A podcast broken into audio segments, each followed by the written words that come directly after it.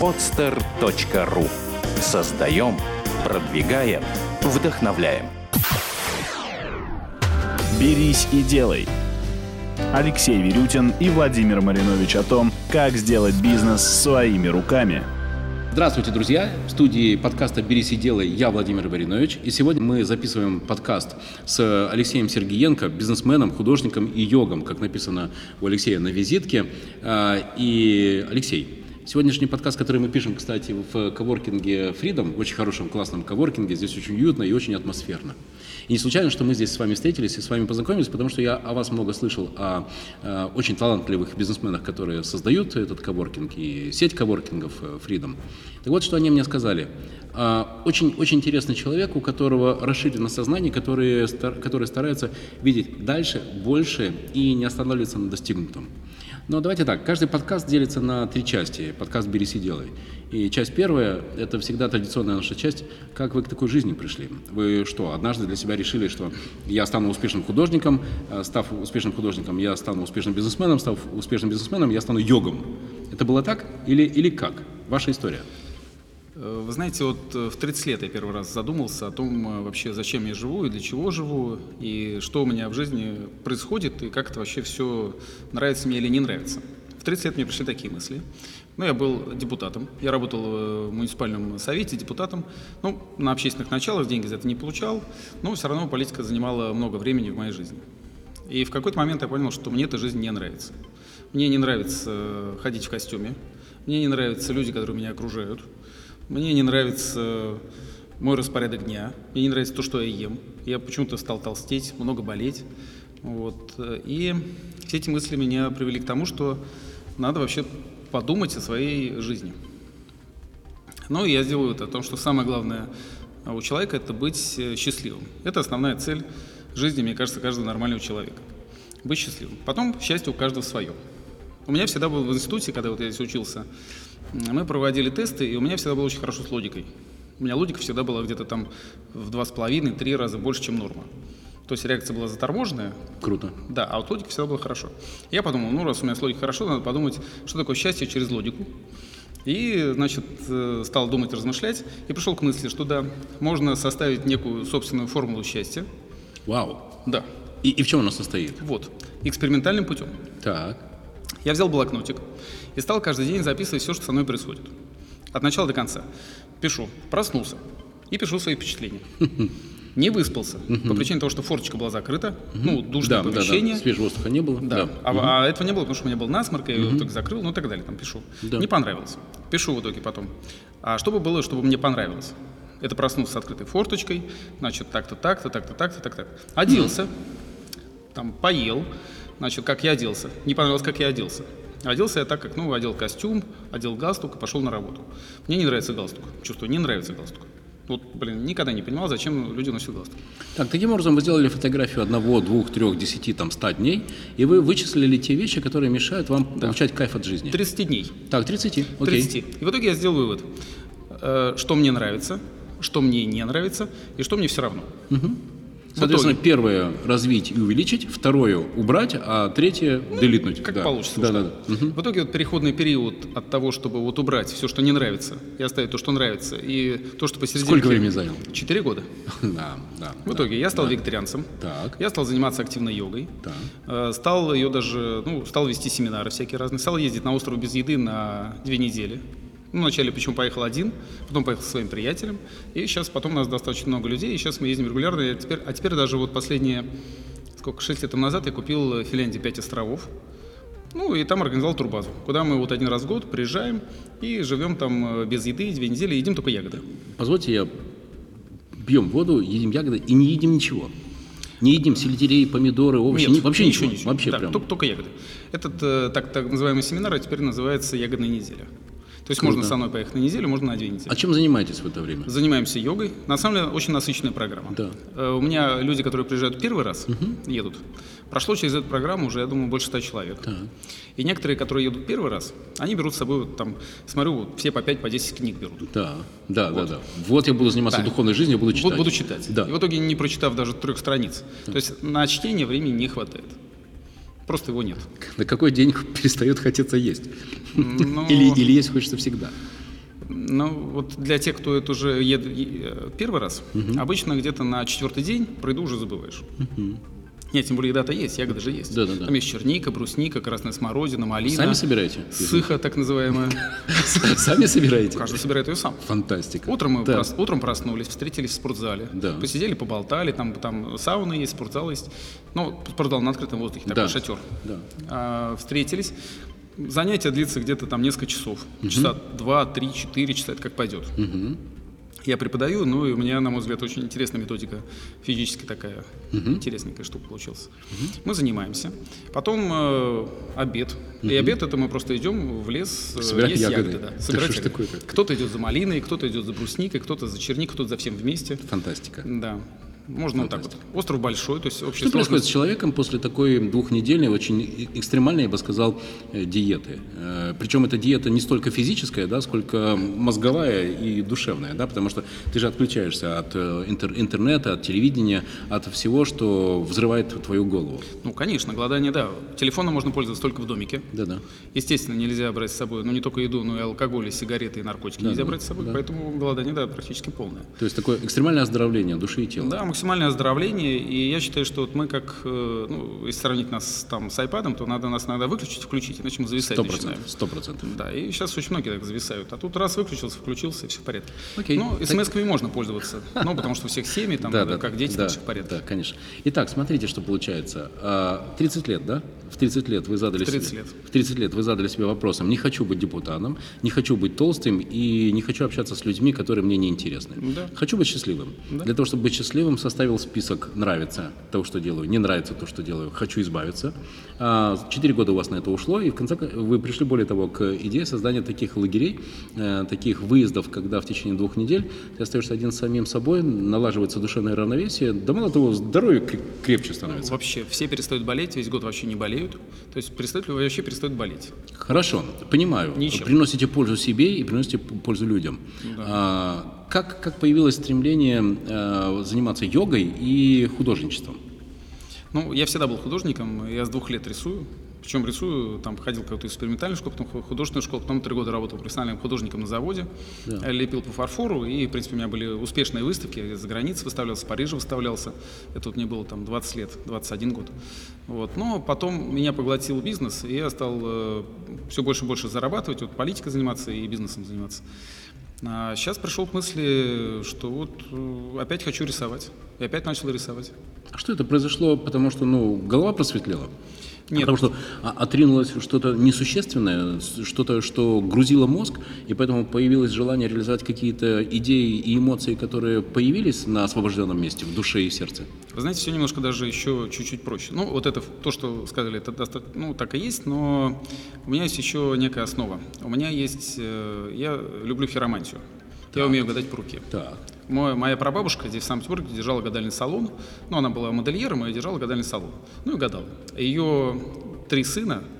э, Один из сыновей стал даже генерал-лейтенантом и преподавал всю жизнь как раз психологию в высшей школе милиции. Круто. Был разведчиком вначале еще там, то есть такой, то есть именно такой психолог. Вот, и как раз писал книжки, и они переведены там, то есть он единственный специалист в мире, по-моему, так и есть. Так Круто. остался. Вот я книжки так и не читал, мне сказал, что книжки читать не надо, я тебе сам все расскажу. Ну и какие-то основы мне дал, и я с детства как-то умею гадать по руке. И у меня вот все, что вот, э, я себе гадаю, у меня все так и происходит. Все сбывается абсолютно точно. И вот через э, э, два года по моей руке у меня должен, должен произойти некий момент, когда меня должны в жизни перестать интересовать деньги вообще как таковые. Мгм, мгм. Ну, просто потому что их есть уже достаточно для того, чтобы о них не думать. Да. Окей. Ну, да. Вот Да, да, приходит понимаю, какой-то уровень, который меня да, перестает да, интересовать. да, да, да. и я начинаю интересоваться как раз э, именно каким-то творчеством. Да. И я вот об этом знаю уже как 15 лет тому назад. И сейчас я понимаю, что вот я уже вот активно рисую последние 6 лет, ну и этому посвящаю этому много времени. И через два года как раз придет та ситуация, когда я уже смогу этим жить. Это бизнес? Нет, бизнеса, к сожалению, пока этого нет. Ну, потому что... Я слышал о том, что ваши картины приобретают очень-очень э, высокие люди. И, ну, если это так, то значит они продаются по хорошим ценам, потому что э, успешные люди, они хотят получи- покупать и приобретать в свои коллекции только лучшие и интересные вещи. А, значит, э, значит, это приносит деньги. Другое дело, что, может быть, это продается не в таком количестве, как хотелось бы. Да, на самом деле особо-то не приносит, потому что для того, чтобы вот делать... Мне нравится рисовать не по одной картинке, только, в принципе, только дети и э, рисуют так, что вот нарисовал, а потом думают, что с этим делать. Да. То есть, ну, так Да, выступают дети, да. либо, Да, фанаты. ну, либо совсем-совсем художники. Я все-таки, Да, да.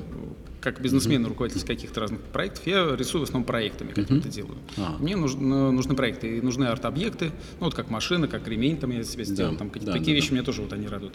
И проекты, которые я делаю. Вот э, поэтому потенциально сами картины, они денег пока не приносят. Вот я здесь недавно как раз выяснил, что нужно для того, чтобы твои картины вынесли на Кристис и на Сотбис. Да. То есть я начал это узнавать, так, потому так, что да, вот да. буквально где-то год назад меня один искусствовед из Русского музея спросил, а зачем ты вообще это делаешь? Ты для чего рисуешь? Ну, я как-то так хоп, и понял, что я рисую для того, чтобы продать свою картину за 20 миллионов евро. М, Я хочу, вот это моя цель. Круто. 20 миллионов евро я хочу получить за свою картину. Алексей, одна из моих любимых фраз. Цель определяет средства. Хорошо, вы определили для себя цель. Хочу, чтобы моя картина на Сотбис была реализована за 20 миллионов евро. Да. И что, э, нарисовать ромашкой э, крутой автомобиль – это тоже шаг?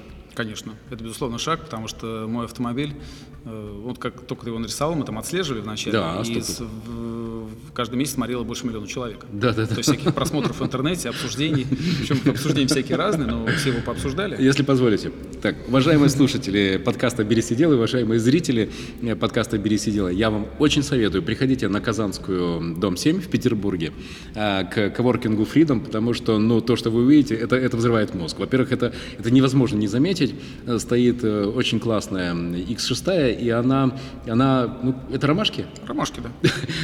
Ну, они настолько, они настолько жизнерадостные, они настолько светлые, они такие чудесные, Конечно. что это просто невероятно. Потому что вот этот вот черепахообразный предмет э, такого, класси- ну, такого готического немецкого дизайна, да, такого образца готического немецкого дизайна, разрисованный ромашками, но это просто невероятно. Такой контраст привлекает внимание и заставляет улыбнуться, и, в общем, делает действительно мир светлее. Это правда, это правда. Согласен. Окей, итак, значит, этот автомобиль это тоже шаг к тому, чтобы картина продалась за 20 миллионов евро. Какой Да. следующий шаг? Надо делать э, те проекты, которые не делал никто в мире. То есть и участвовать в таких проектах, которые в мире никто не делал. Потому что за 20 миллионов продается буквально 10 художников э, во всем мире. Ну, современных ныне Да, живущих. да, да. И то, так даже не 20, наверное, а человек 5. Да. А некоторые там 10, 5 там, и так далее. Да. Ну, ставить на цель, цель как бы максимальную. Вот. И поэтому надо совершать что-то такое, чтобы это делал это один в мире только. И никто другого этого не делал. Вы изучали Энди Уорхола? Энди Уорхол... э, Он для вас э, образец для подражания? Нет, нет, ни в коем случае. Как образец для подражания нет. То есть он просто человек, который... э, Я рисовал одно время классику, а потом почувствовал, что классика для меня не моя история. То есть мне не нравятся смешанные цвета. Я люблю простые, понятные. И мне нравится, нравится символизм. На- Мне нравится актуальность.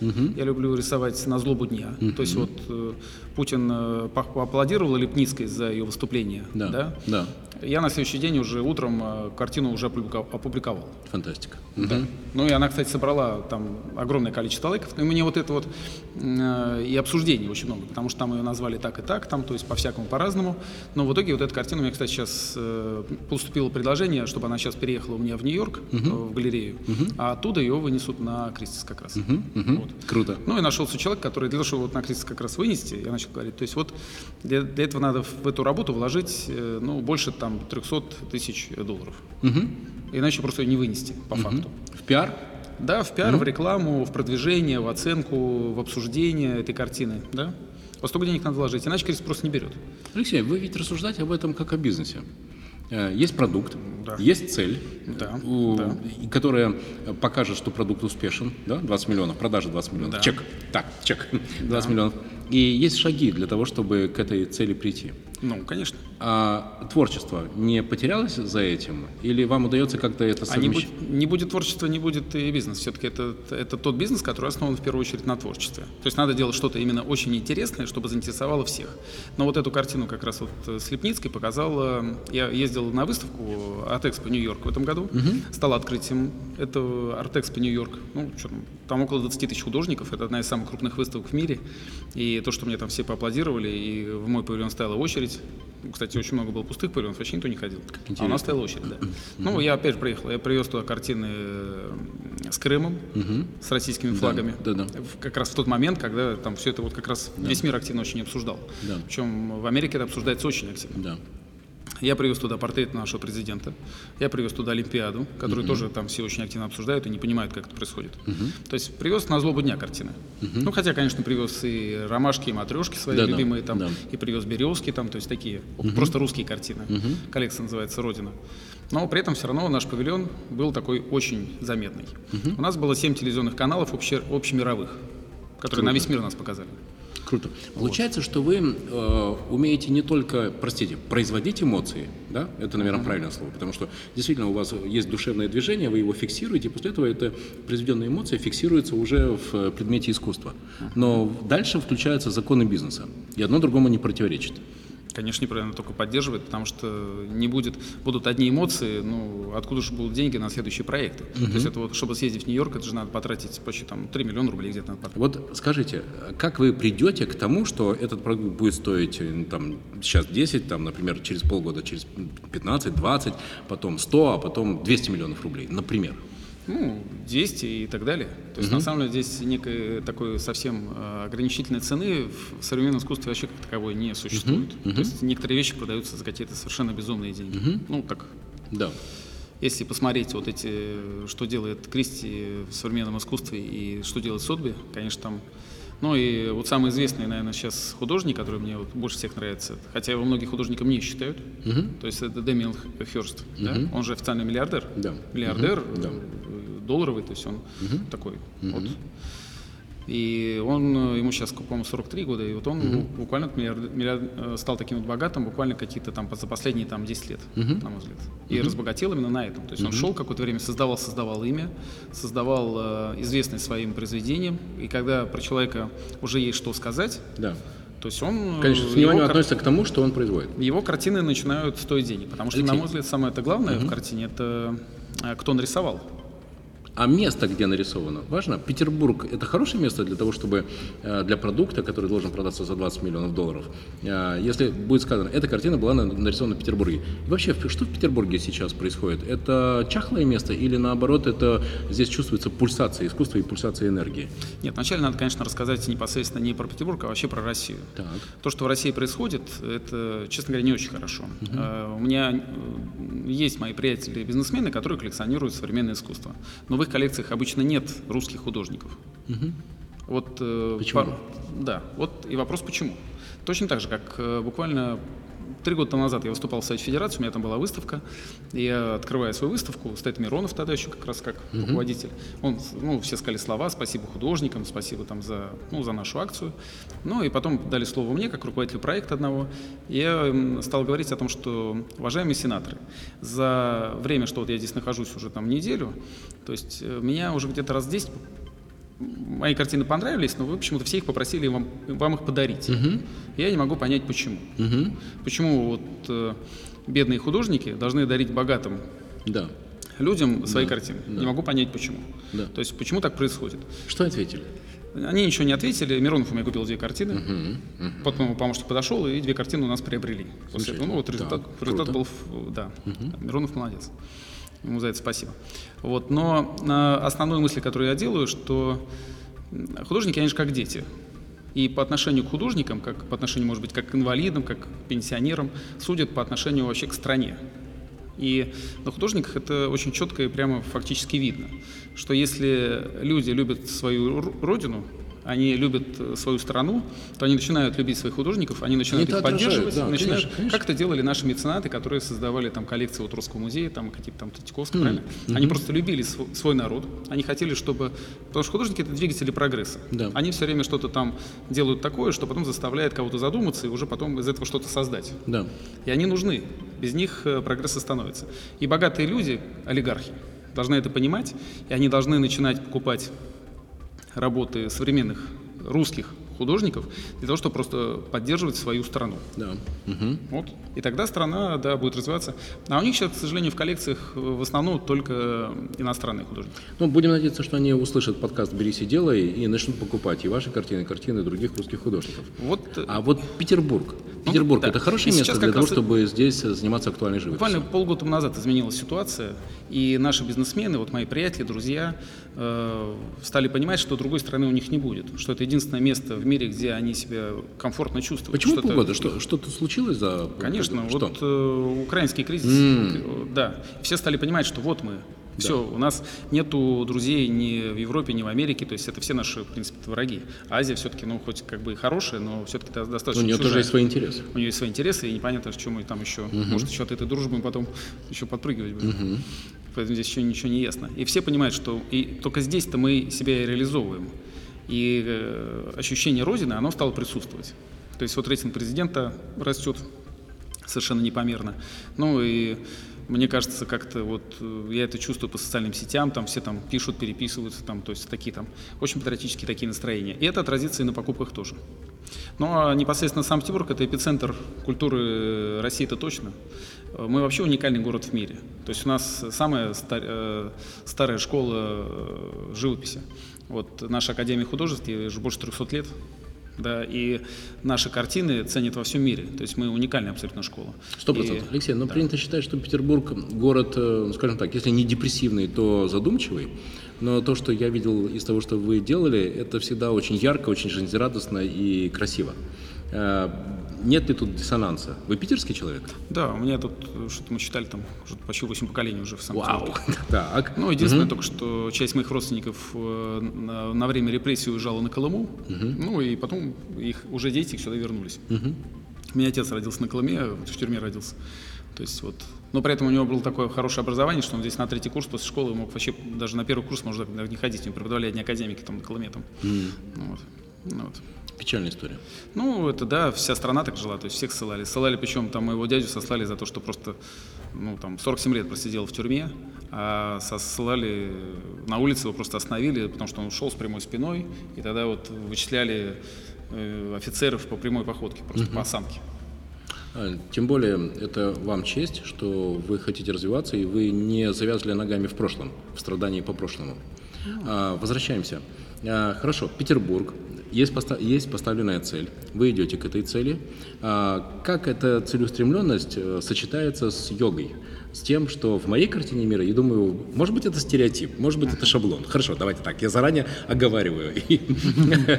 Для большого количества людей йоги — это такие э, немножко не от мира сего, люди, которые сидят на гвоздях, э, сосредоточены на пупке, э, у них такое очень размеренное дыхание, пульс 12 ударов в полчаса, и вот, в общем, им ничего не надо. Но при этом вы производите впечатление человека абсолютно жизнерадостного, жизнелюбивого, и более того, имеющего такую, в общем, очень интересную амбициозную цель. Как это сочетается?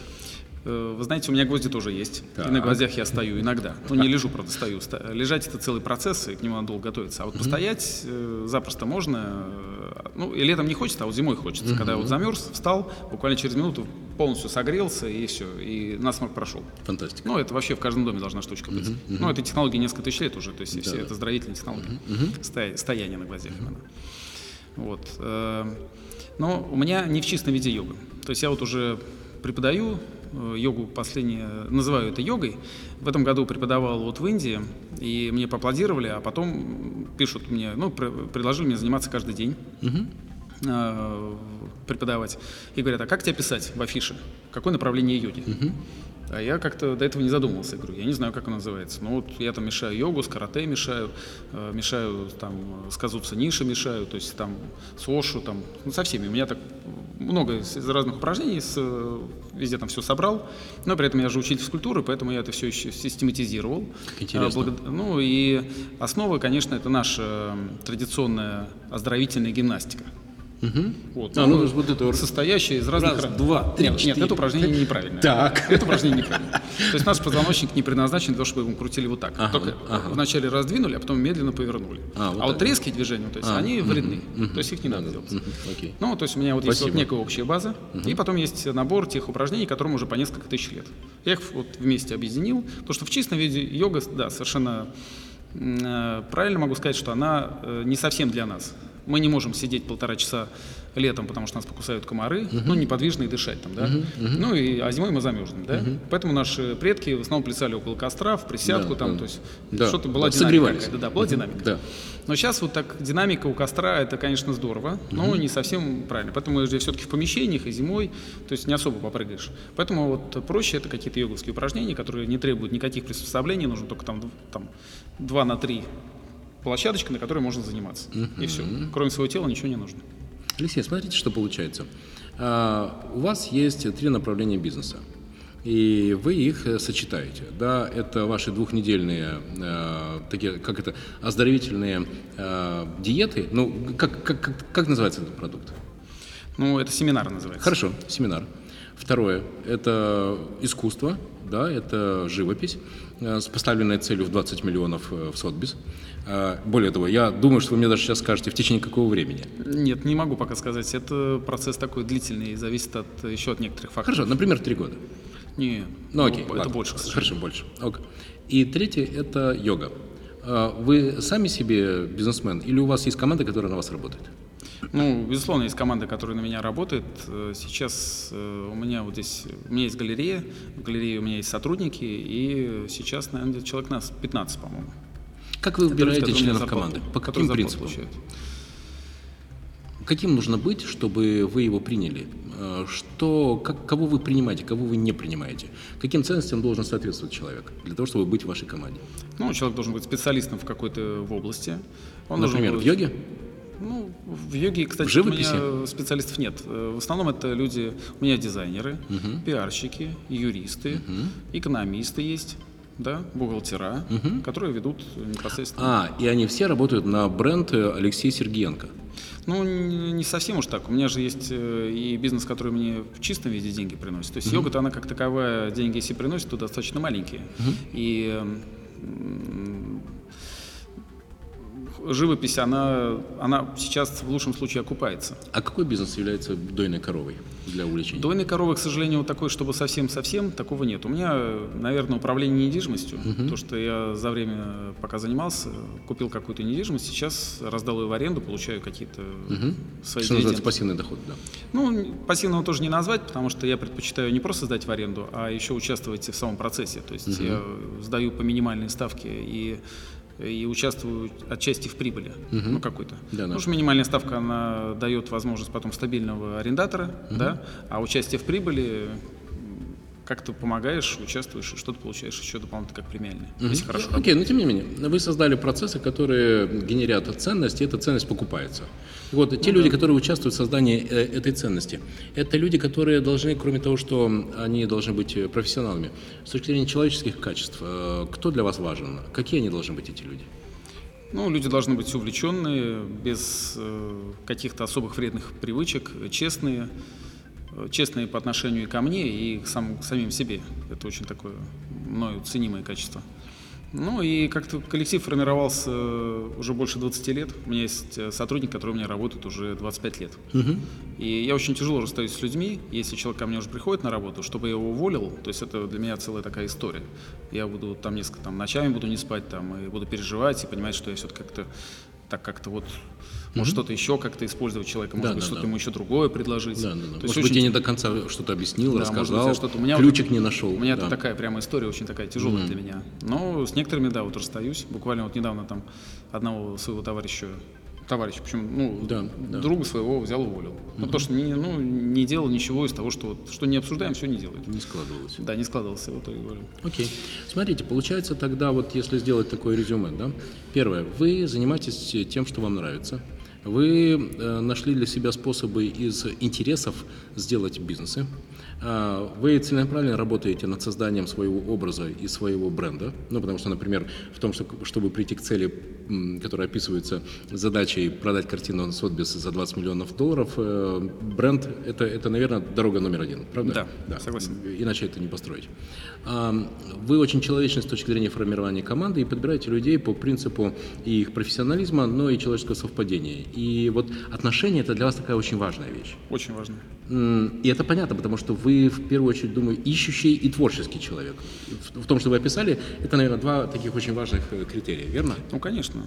Ну, и еще непосредственно даже вот э, если прийти к нам в офис, э, у нас никто в костюме не ходит.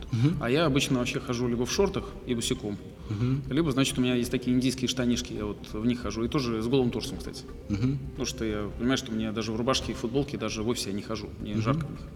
То есть я еще так это... И поэтому мы ходим либо в тапочках зимой, либо вообще босиком. То есть у нас там свой буфетик есть, где мы там себе обед готовим. То есть мы, по сути, э, не в офис приходим, а приходим к себе домой. То есть это дом для нас, для всех. Как интересно, это, это круто, это круто. Да. Концепция офис – это второй дом, это круто.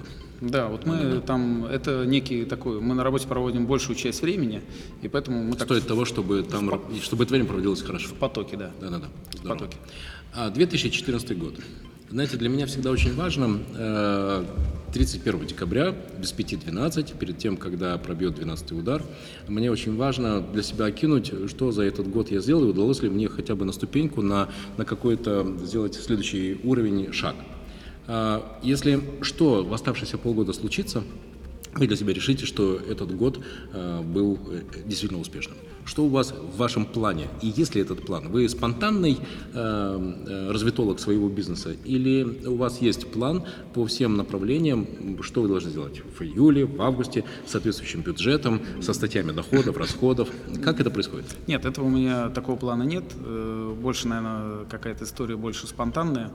И причем э, вы не изучали никогда Зигмунда Фрея? Не, ну, Я- конечно, читал какие-то вещи, да, но Я глубоко нет. Буквально несколько лет назад А, э, психологию э, под- подсознания и, по-моему, массовое сознание, что-то в этом роде. Мгм. э, векторная Да.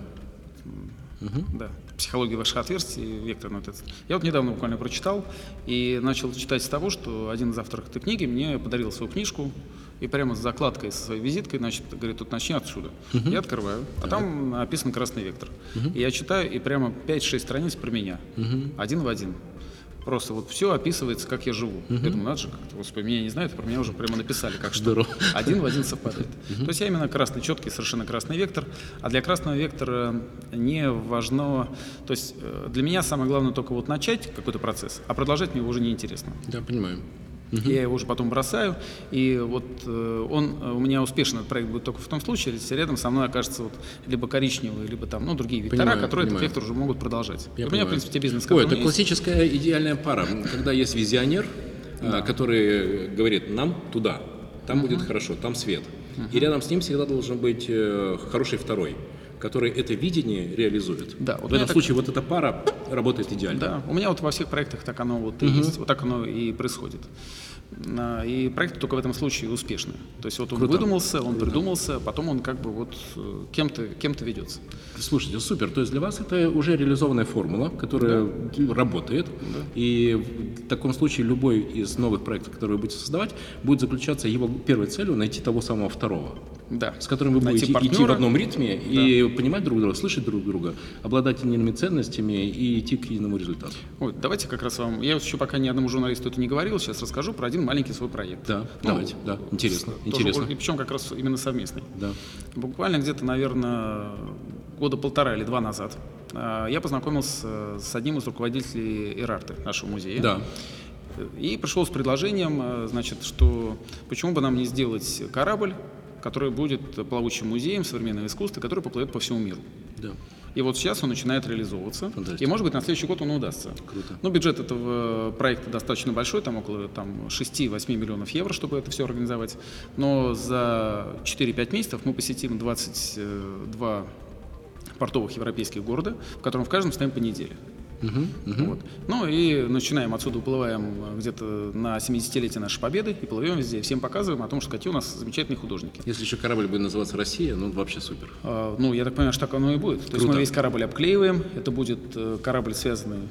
Супер это идея. круто, это круто. Да. Причем вначале мы плывем по Европе, а если проект этот у нас успешный, у нас все получается, то мы потом покупаем уже океанский корабль, который плывет уже по всему миру. И потом это вот первый в мире такой корабль, который плавает по всему миру. Мы продаем билеты, у нас там работают рестораны. Ну, продаем сувениры, ну, в принципе, и показываем картины, какие у нас замечательные художники. Алексей, ну, супер- и там супер есть идея. нек- некое наполнение, да. И вначале вот идея прозвучала, и она, да, да, интересная, хорошая, ну и... А вот сейчас Рарта вот отличный совершенно в моем варианте партнер, который сейчас уже вкладывает столько сил, и я понимаю, что кроме них никто другой это вообще организовать-то не может. Ну, потому что, во-первых, и коллекции современной живописи ни у кого такой нет, которую можно было показать во всем мире, да, такую.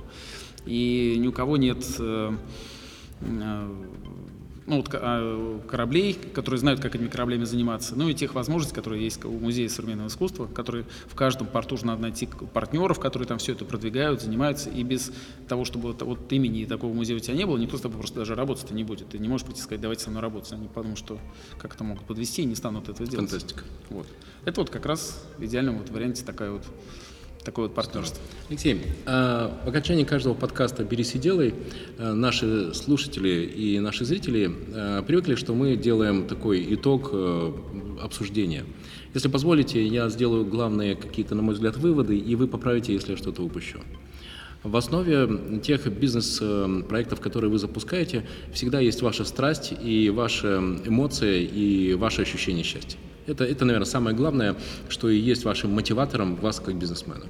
И те проекты, которые вы создаете, э, и йога, и, и живопись, да, и ваши выезды с э, целью э, там, привести, душевное, привести, привести себя в душевное расстоя- в равновесие э, там, на большом расстоянии на островах в Финляндии. Да, это все вещи, которые произошли прежде всего от вас, лично от вас, от, от, от вашей личности, да, от вашего сердца и от вашей души. И вы, когда э, принимаете это как продукт, поскольку при этом э, вы относитесь к этому как э, к маркетинговому продукту, да, эти движения, вы это тестируете на целевой аудитории.